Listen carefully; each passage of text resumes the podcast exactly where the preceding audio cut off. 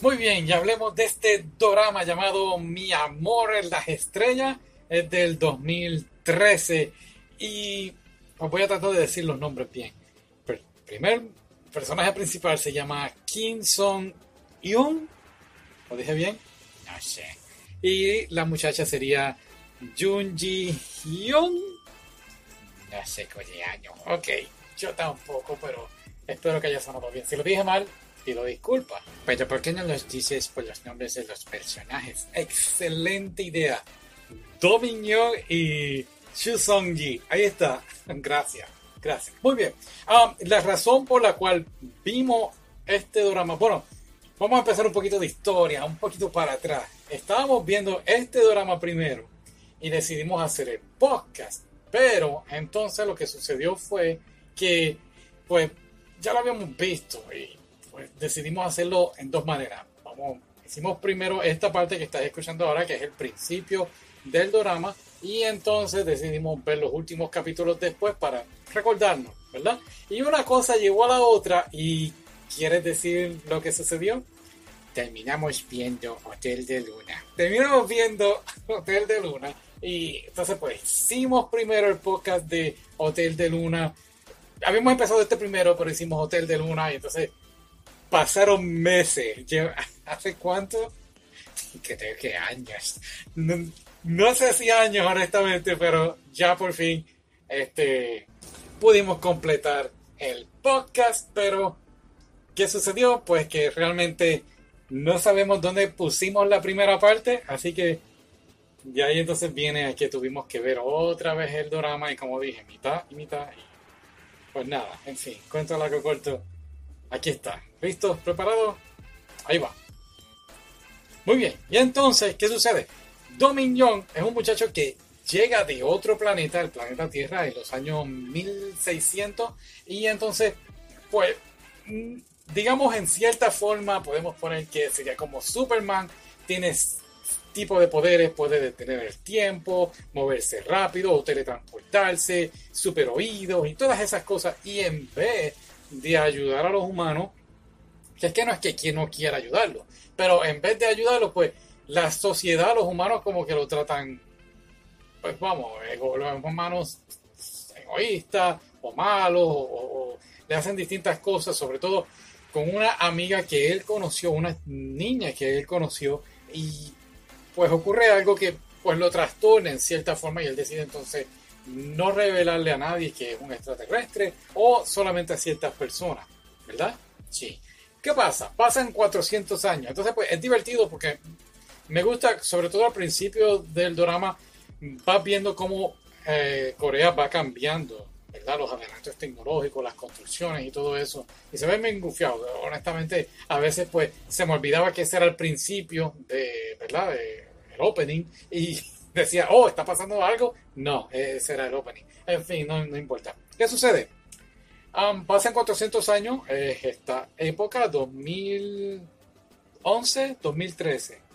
Sí, 2013 es cuando ocurre el drama. Y ahora él, Dominion, en esta época, es un profesor de universidad, da clase y toda la cosa. Y está ya preparándose para volver a su planeta, ya que cuando estuvo aquí en el 1600, pues los seres, ¿no? Los compañeros se tuvieron que ir. Y pues ahora él tiene que esperar 400 años, 400 años que es cuando entonces, pues sale una estrella y, es como el enlace, ¿no? Que ellos pueden viajar y lo vuelven um, pues a recoger, ¿no? ¿Cierto? Sí, no podía llamar a la casa.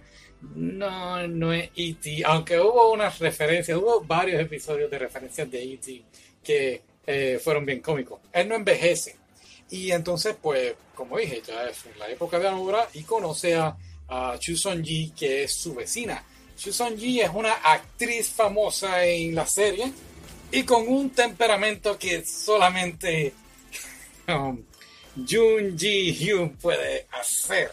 ¿Por qué no dices el nombre? No importa, quiero decir el nombre. En fin, la serie es muy, muy buena. Es una comedia romántica y claro, tiene que haber un villano y tiene que haber este tipo de relación de, somos todos los opuestos y no nos gustamos y entonces pues ellos van haciendo su ¿verdad? Su, química de actores, los dos súper buenos. Eh, hay que destacar que ambos en esa época, en el, fue en el 2011, 2013, porque sigo diciendo 2011. Estás confundiendo el otro drama. Estoy confundiendo el otro drama, cierto.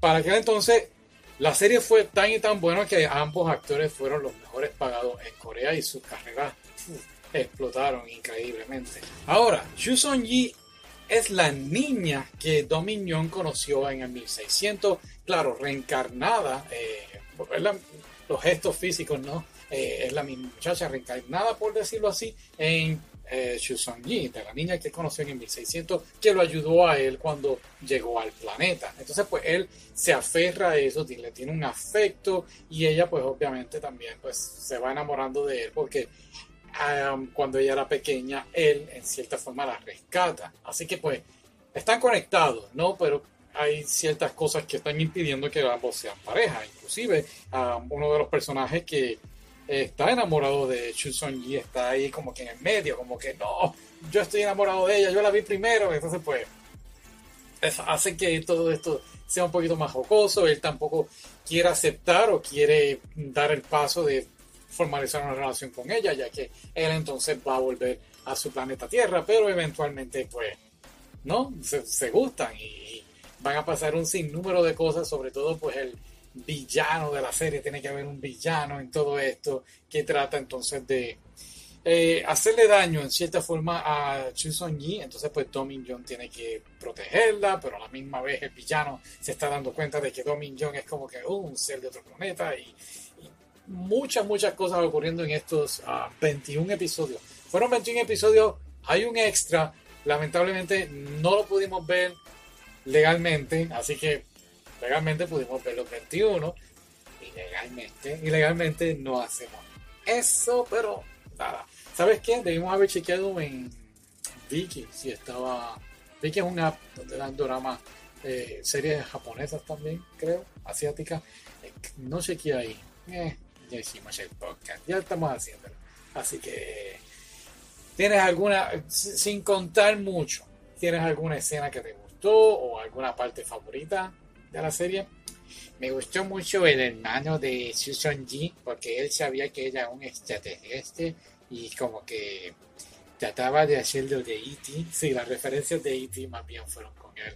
Eso estuvo muy cómico. A mí me gustaba mucho la manera en que Susan Ji trataba de llamar la atención a, hacia Dominion como que, oye, estoy aquí, me gusta, aprovecha y soy una actriz famosa y aprovechame y no, no pasaba nada. Creo que fue muy, muy jocoso. ¿Qué te pareció el final?